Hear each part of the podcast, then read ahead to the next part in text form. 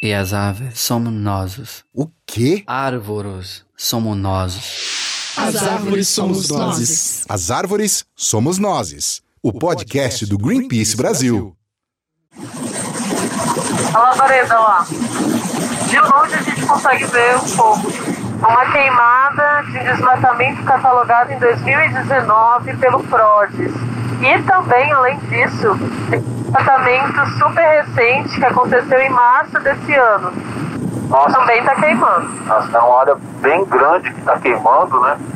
E a gente vê que se alastrou aí para a área de, dessa floresta degradada que está do lado. A gente vê criação de gado contínua aí essa área, provavelmente uma expansão dessa fazenda aí de criação de gado. E essa fumaça escura, meio leitosa, isso é um sinal que é muita matéria orgânica que está sendo queimada.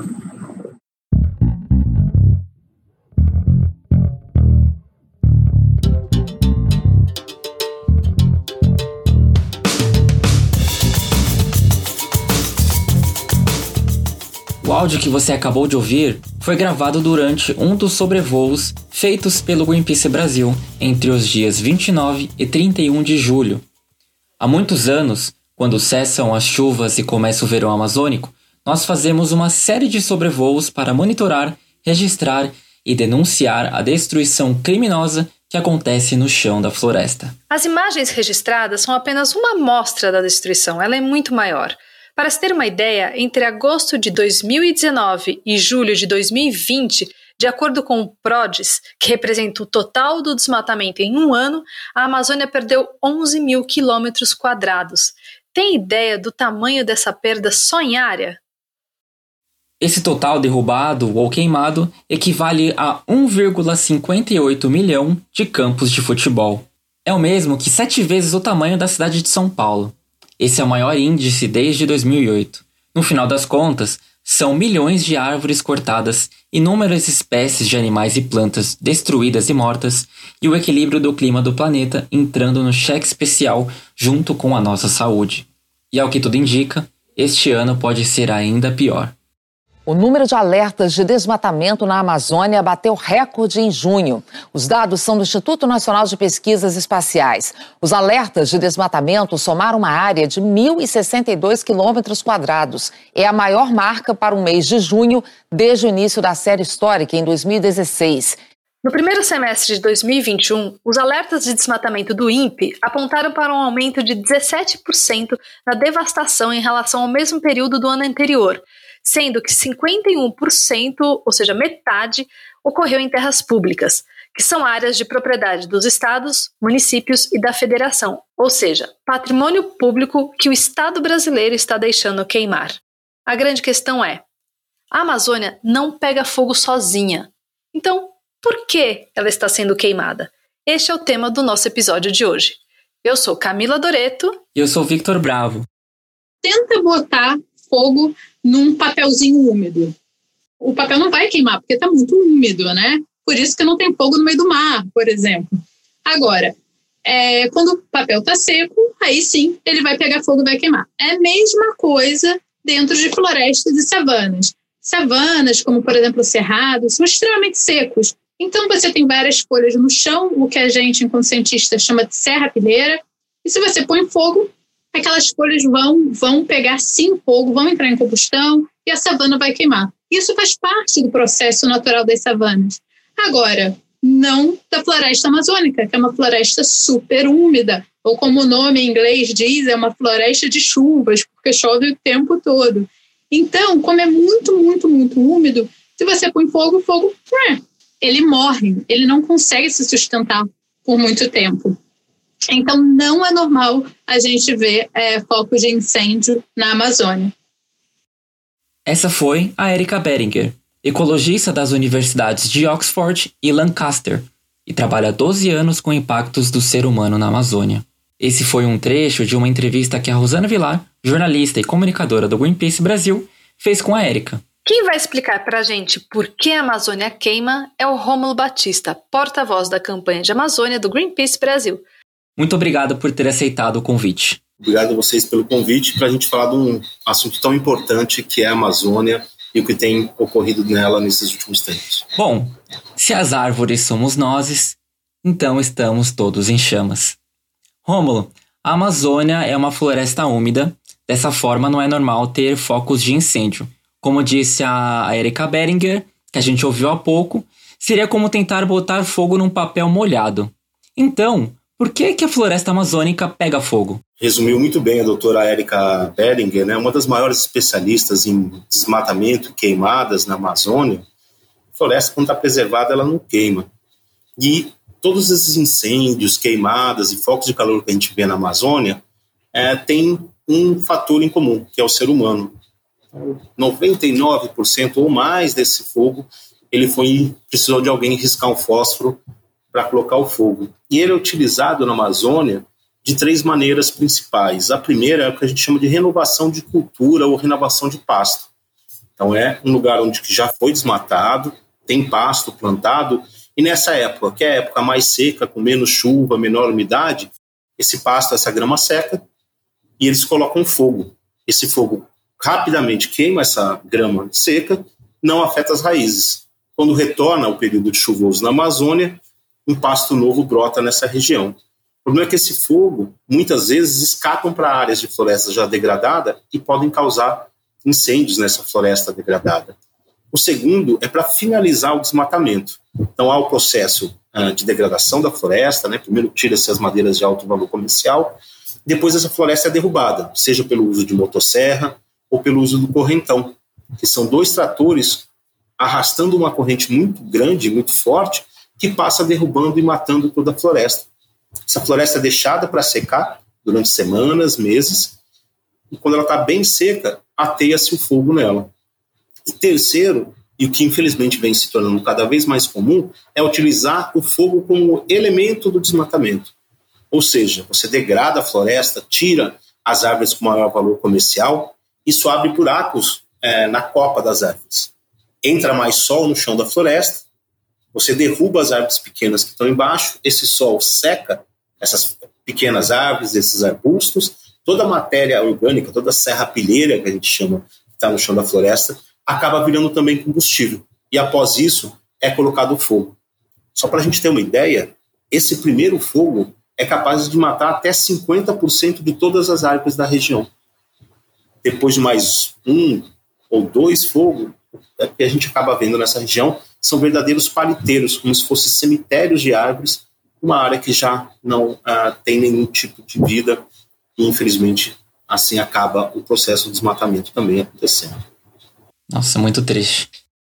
E Rômulo, é, para quem não entende do assunto e vê lá no noticiário, né, da TV ou lê no, no jornal ou na internet, é, teve tanto de desmatamento.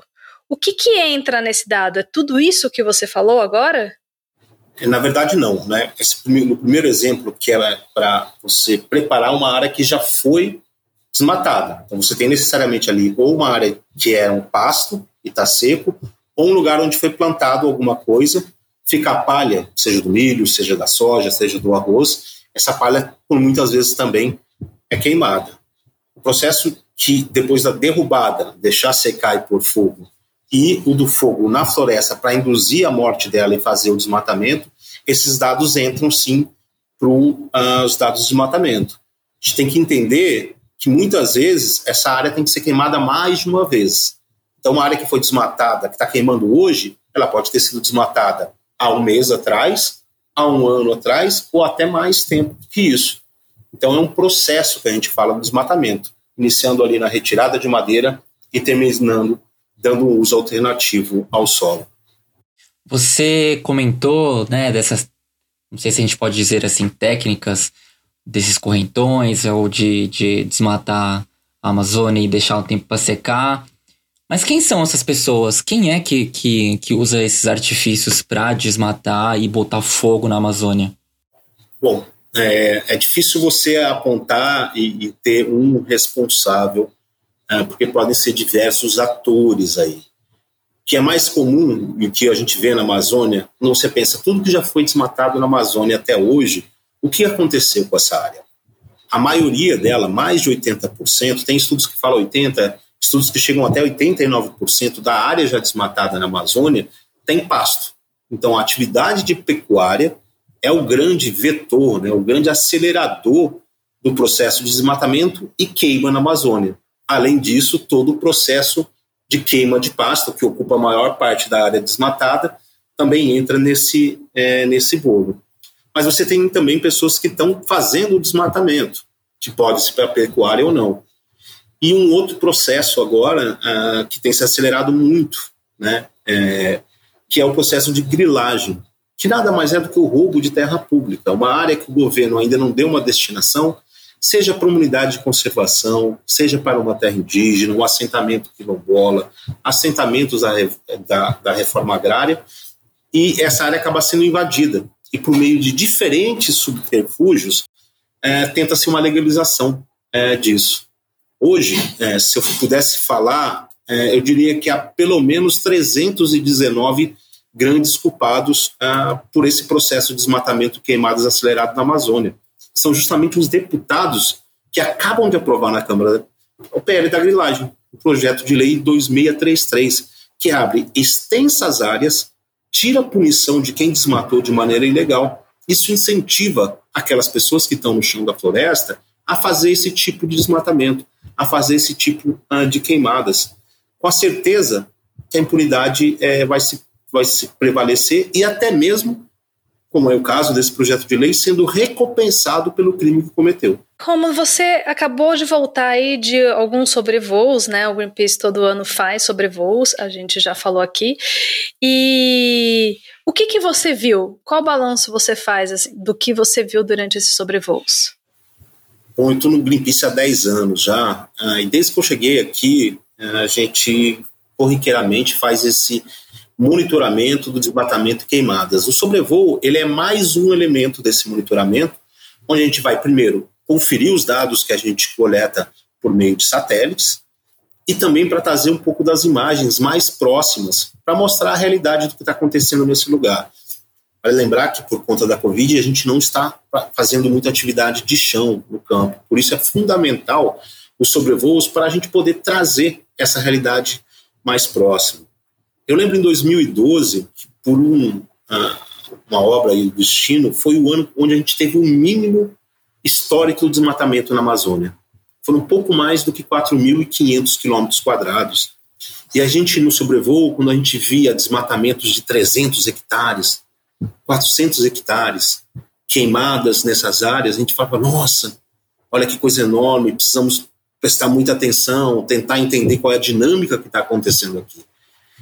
E hoje, né, faz alguns dias que eu voltei, a gente nem parava nesses, em áreas desse tamanho, devido ao aumento exponencial que a gente teve.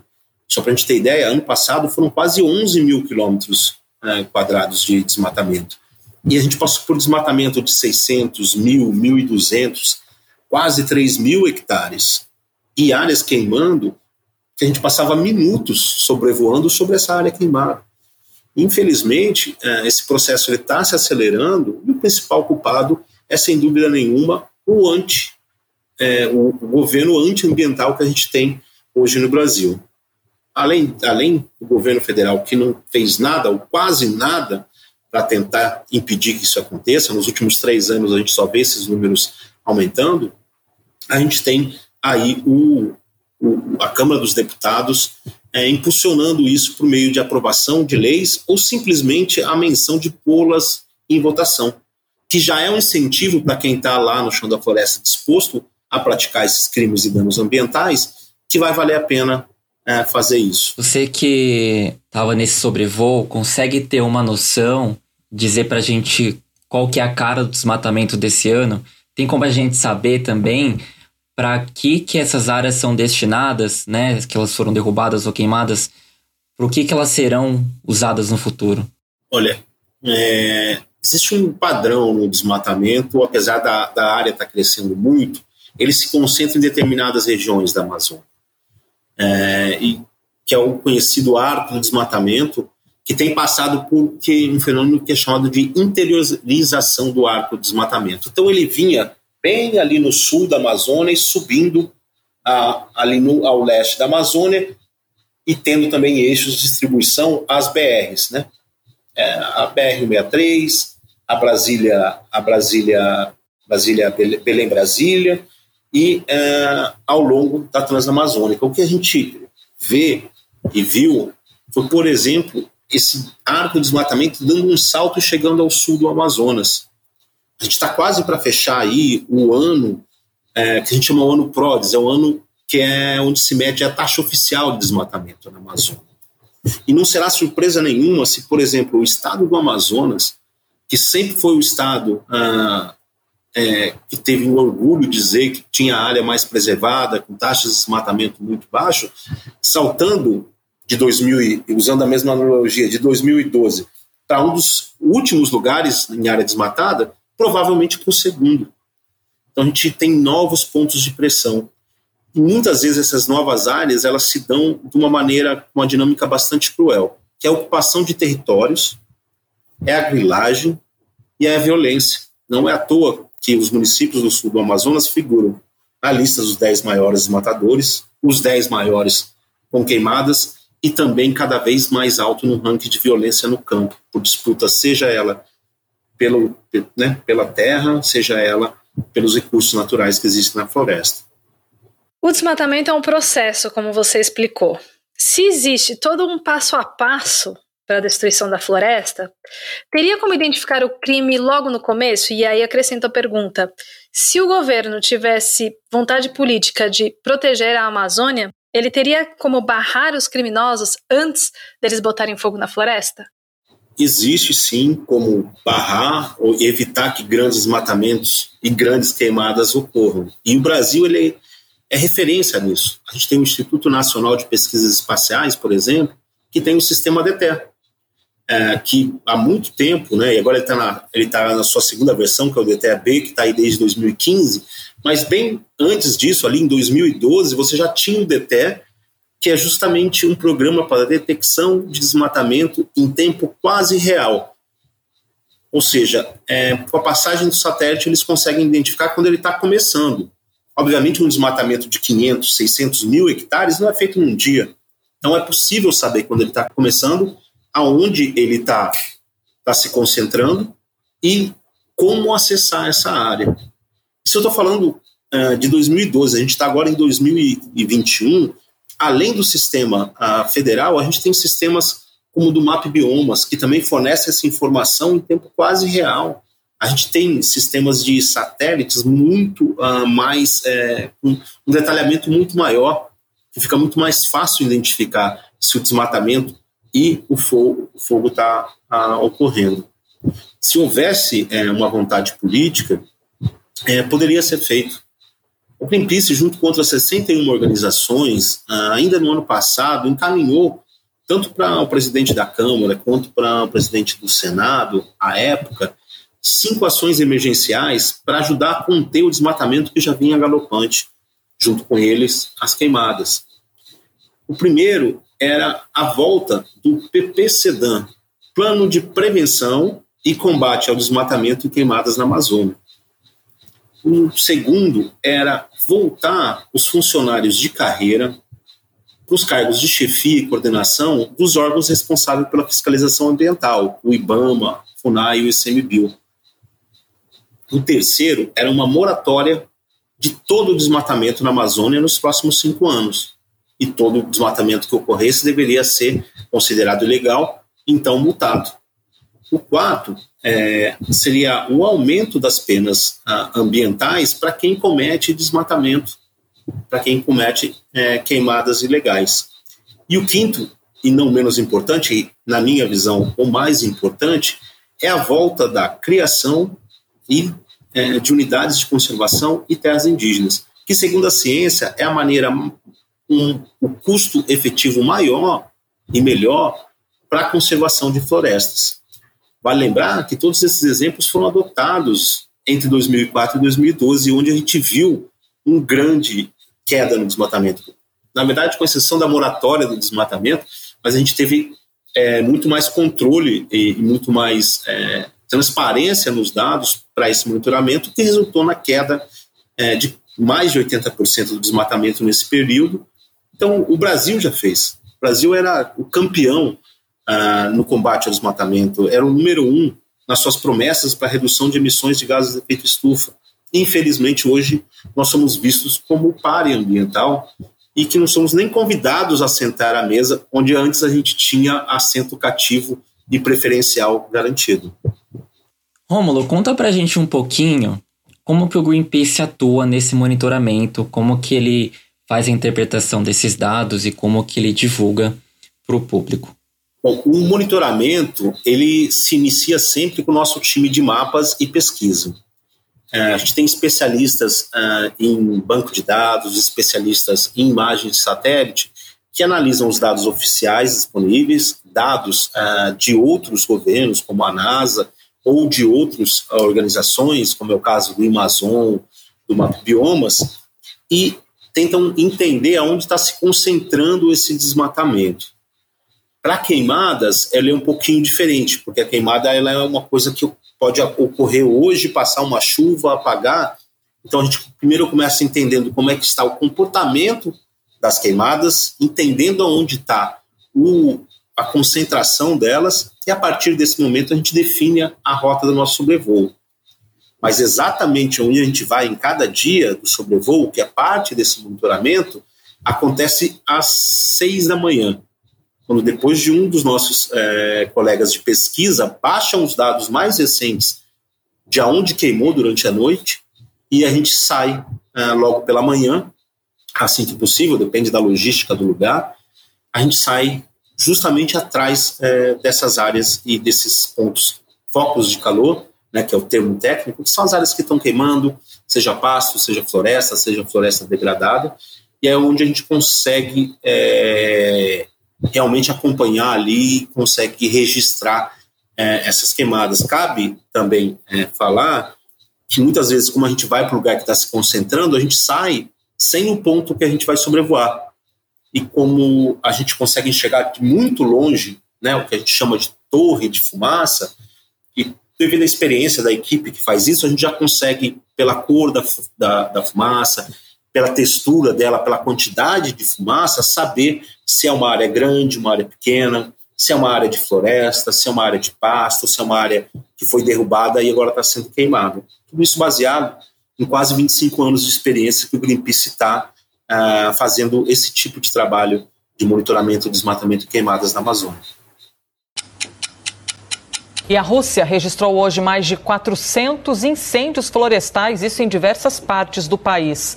Na cidade de Permi, que tem mais de um milhão de habitantes, o fogo consumiu uma área de 190 hectares. E mais de 4 mil bombeiros tentam conter um incêndio florestal ao norte da cidade de Sacramento, no estado americano da Califórnia. O fogo já queimou cerca de 780 quilômetros quadrados, o equivalente a uma área de 94 mil campos de futebol. Quando a gente faz postagens de fogo, de desmatamento, de denúncia, a gente recebe muitos comentários assim, Rômulo. Vocês só falam do Bolsonaro, na Alemanha também pega fogo. Não tem algum foguinho para apagar nos Estados Unidos? E o fogo na Turquia? Qual a diferença entre as queimadas na Amazônia e todas essas outras em outras florestas de diversos países? Eu acho que antes de responder essa diferença, é importante a gente falar que sim, a gente fala também de fogo e queimada em outros países. Nós temos escritório na Espanha e acabou de sair mostrando fogo na Espanha. Nós temos escritórios no Oriente Médio que também falam do fogo está na Turquia. Na Rússia, além de falar do fogo de lá, nós temos também equipe que combate incêndio é, florestal lá. O Greenpeace é uma organização mundial, então a gente age é, em diferentes países, cada um com a sua autonomia. Nós, do Greenpeace Brasil, temos talvez uma das missões mais importantes, que é resguardar e cuidar da floresta amazônica, que é o maior bem que todo brasileiro tem.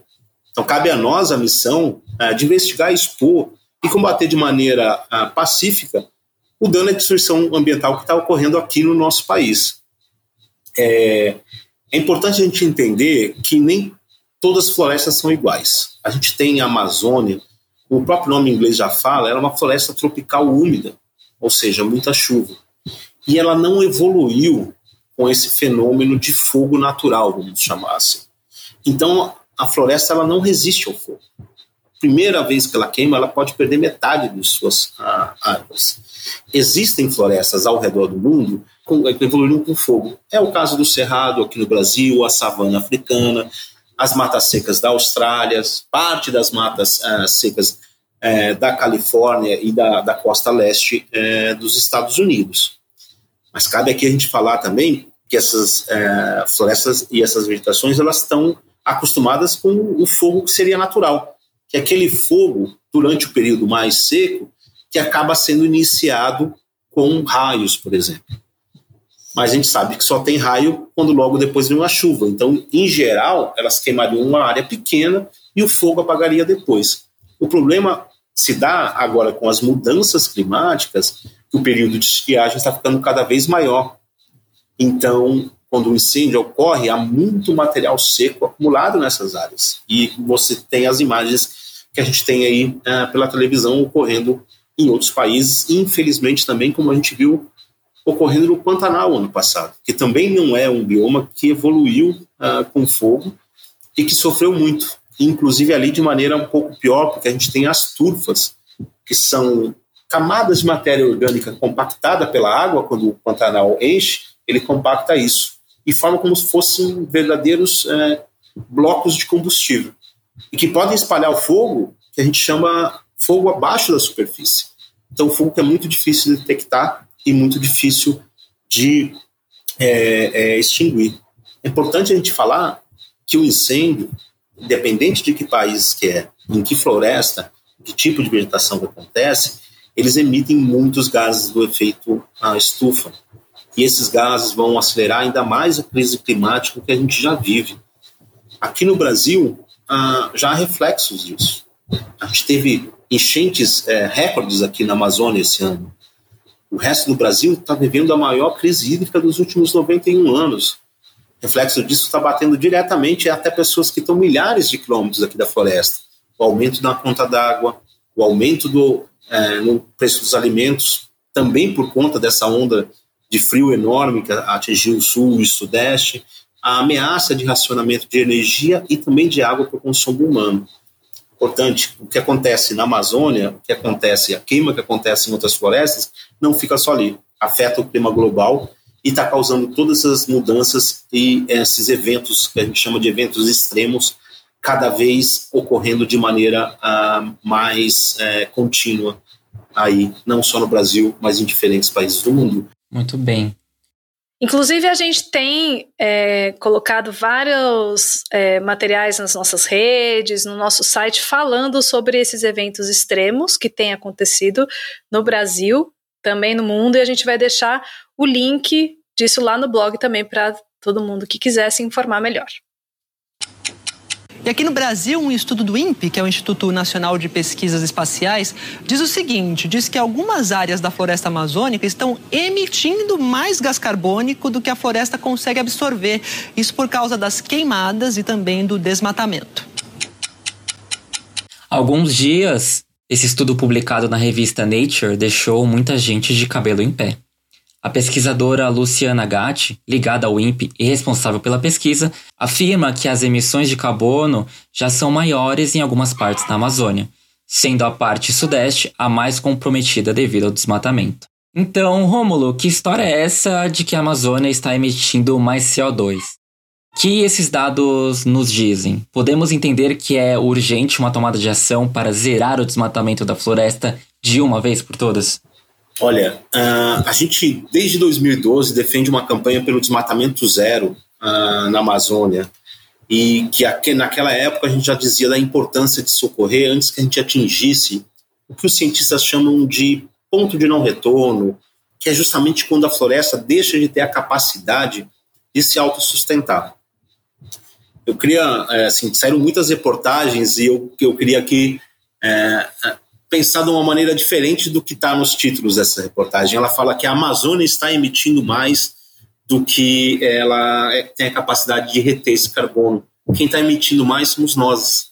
Infelizmente, é, a ação do ser humano nessas áreas de floresta, pelo desmatamento, pelas queimadas, pelos incêndios florestais, faz com que a capacidade da floresta de absorver esse carbono que é muito interessante, né? A, a gente está aí com um problema desse gás carbono na atmosfera e a gente tem a melhor ferramenta do mundo para sequestrar carbono, que chama-se árvores. E as árvores somos nós. Então, é, a gente precisa repensar a maneira como a gente enxerga a Amazônia, a importância dela é, para todo mundo. Né? São milhões de gigas de toneladas de carbono acumulado nessa floresta. Seria igual à emissão uh, de 100 anos de todos os uh, combustíveis uh, fósseis é usado para o transporte, por exemplo. Se a gente queimar a Amazônia, a gente vai estar emitindo exatamente essa mesma quantidade. É preciso entender que agora, além de zerar o desmatamento, a gente vai ter que ajudar a sequestrar esse carbono que a gente jogou na atmosfera.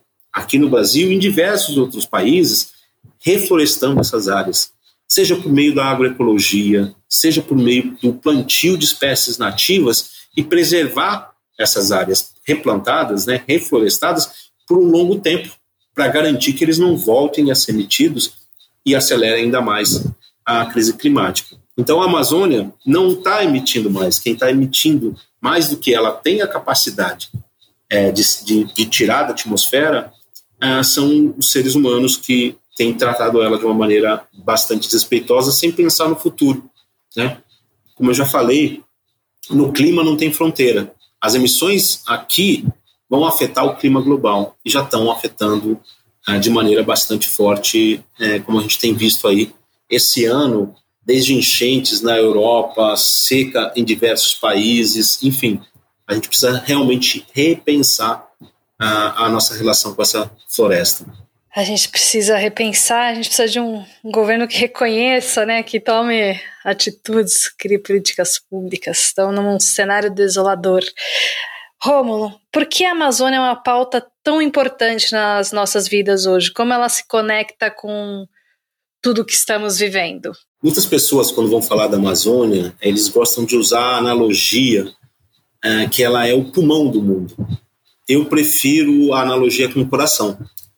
Se a gente parar para pensar, o coração humano, o que ele faz? Ele bombeia o sangue para todo o corpo, levando a vida, né? levando oxigênio, levando a nutrição que a gente é, tanto precisa.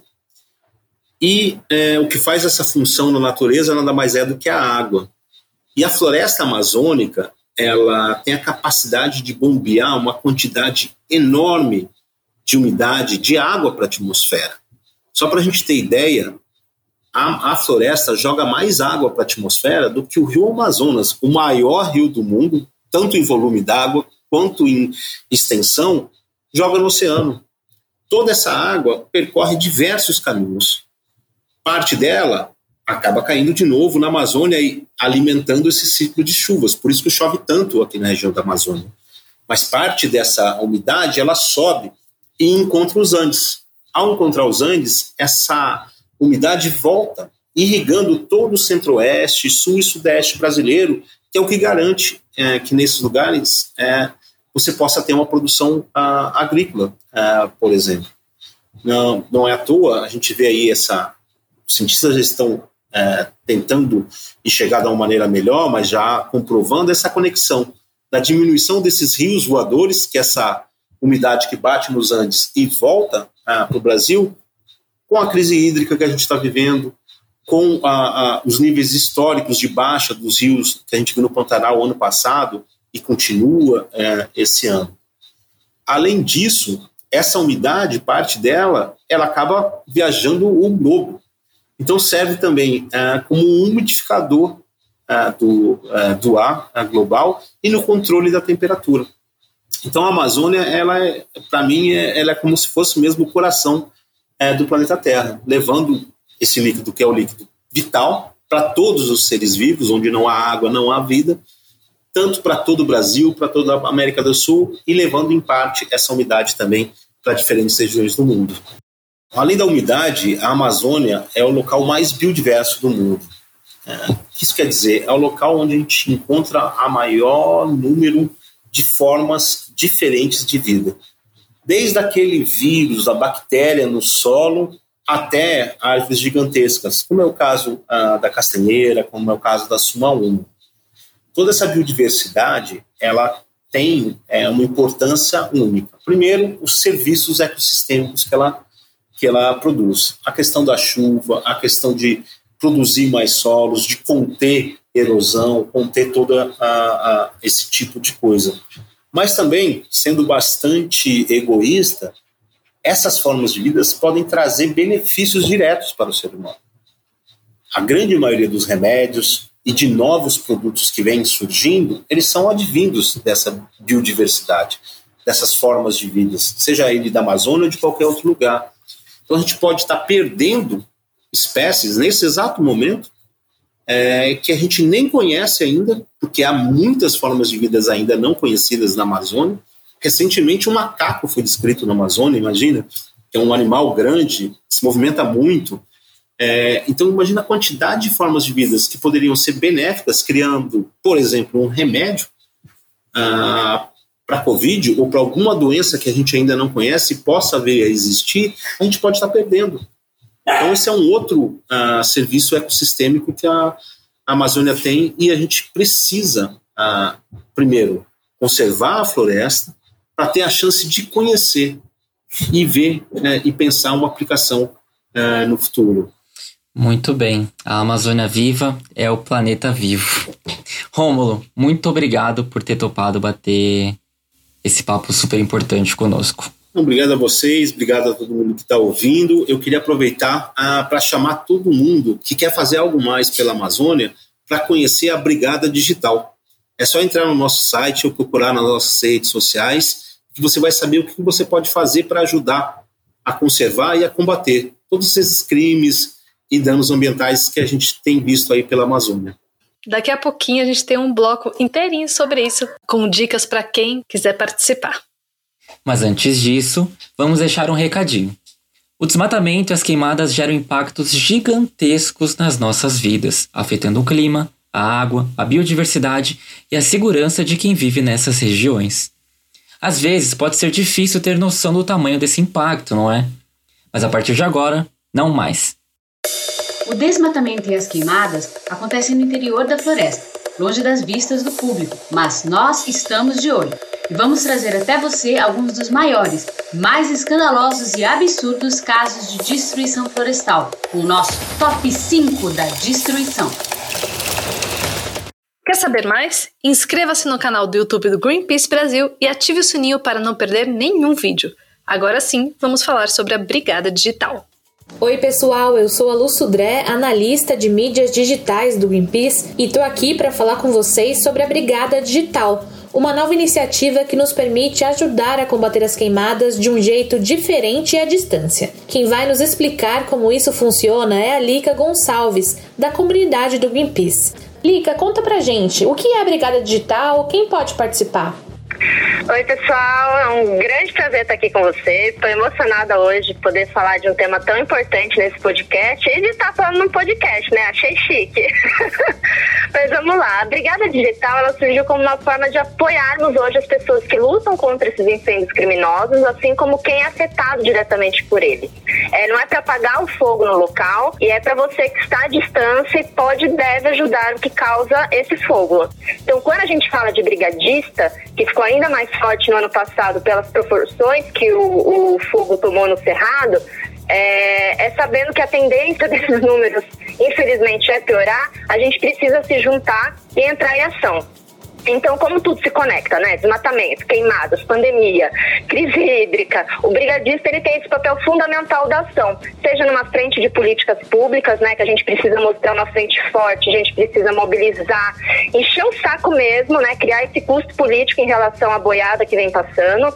Também de conhecimento, a gente precisa entender como esses assuntos estão conectados, combater as fake news, né? Não são as ONGs que colocam fogo, não é natural a floresta pegar fogo. E também difundir difundir a informação, né? Trazer ainda mais gente para essa frente de proteção às florestas. Então, qualquer pessoa hoje que se sente indignado e até com essa sensação de impotência, né? De como eu posso ajudar, deve se juntar à Brigada Digital para a gente fortalecer essa rede de, de protetores de florestas. E é aquilo, né, Lica? Claro que o trabalho dos brigadistas combatendo fogo em campo é imprescindível, fundamental, mas é uma forma de quem não pode atuar diretamente no chão da floresta fazer alguma coisa também, né? E quais são as ações previstas? Quando elas começam? A gente prepara, na verdade, uma série de missões que os brigadistas eles vão poder agir. Então, toda sexta, o brigadista ele vai receber um e-mail com a missão da semana.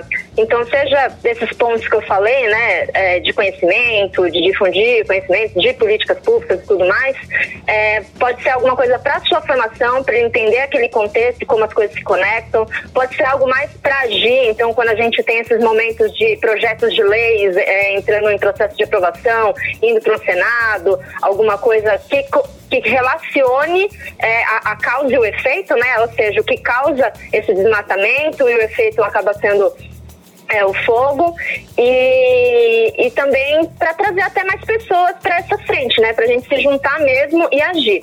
Essas ações elas já começaram, então hoje quem assina a petição já recebe semanalmente essas nossas missões por e-mail e aí ela já pode se considerar um brigadista digital. Mas é importante lembrar que é preciso se comprometer. É importante a gente ampliar a voz dos que sofrem diretamente com essas queimadas criminosas e impedir essa boiada de passar. Lick, se alguém que está ouvindo nosso podcast agora se interessar em ser brigadista digital, então qual o caminho, a primeira coisa a ser feita? Boa. Em primeiro lugar, se você ainda não assinou a petição, assine. Então aí vai nas nossas redes sociais, vai na nossa página do Greenpeace, acessa lá a, a petição para ser um brigadista digital. Então a gente vai aí mostrar né, essa potência desse trabalho em conjunto e aí quem assina a petição já é convidado para agir é, através desses e-mails com as nossas missões. Então não deixe cair no spam, vem junto com a gente dessa brigada digital, procura lá nos nossos canais, é, em todas as redes sociais a gente já tem acesso ao link da petição, então vem fazer parte. Lica, muito obrigada por participar do nosso podcast e trazer né, as explicações e apresentar pra gente a ideia da Brigada Digital, viu? Ah, eu que agradeço. É muito, muito importante mesmo esse espaço e esse trabalho, né? Tanto offline quanto online. Juntos somos mais fortes. Eu espero aí vocês nessa linha de frente em defesa das nossas florestas. Então vem ser um brigadista digital com a gente. Valeu, Lica, e eu fico por aqui, gente. Um abraço e até a próxima. Obrigada a todo mundo que ouviu e a todas e todos que colaboraram com este episódio. O episódio dessa semana do nosso podcast vai ficando por aqui. Nós usamos áudios de TV Globo, CNN Brasil e TV Cultura. E se você quiser participar, manda uma mensagem pra gente e a gente lê aqui no próximo episódio. É só enviar para social.br@greenpeace.org ou deixar um comentário no nosso blog. Tchau. Tchau, tchau.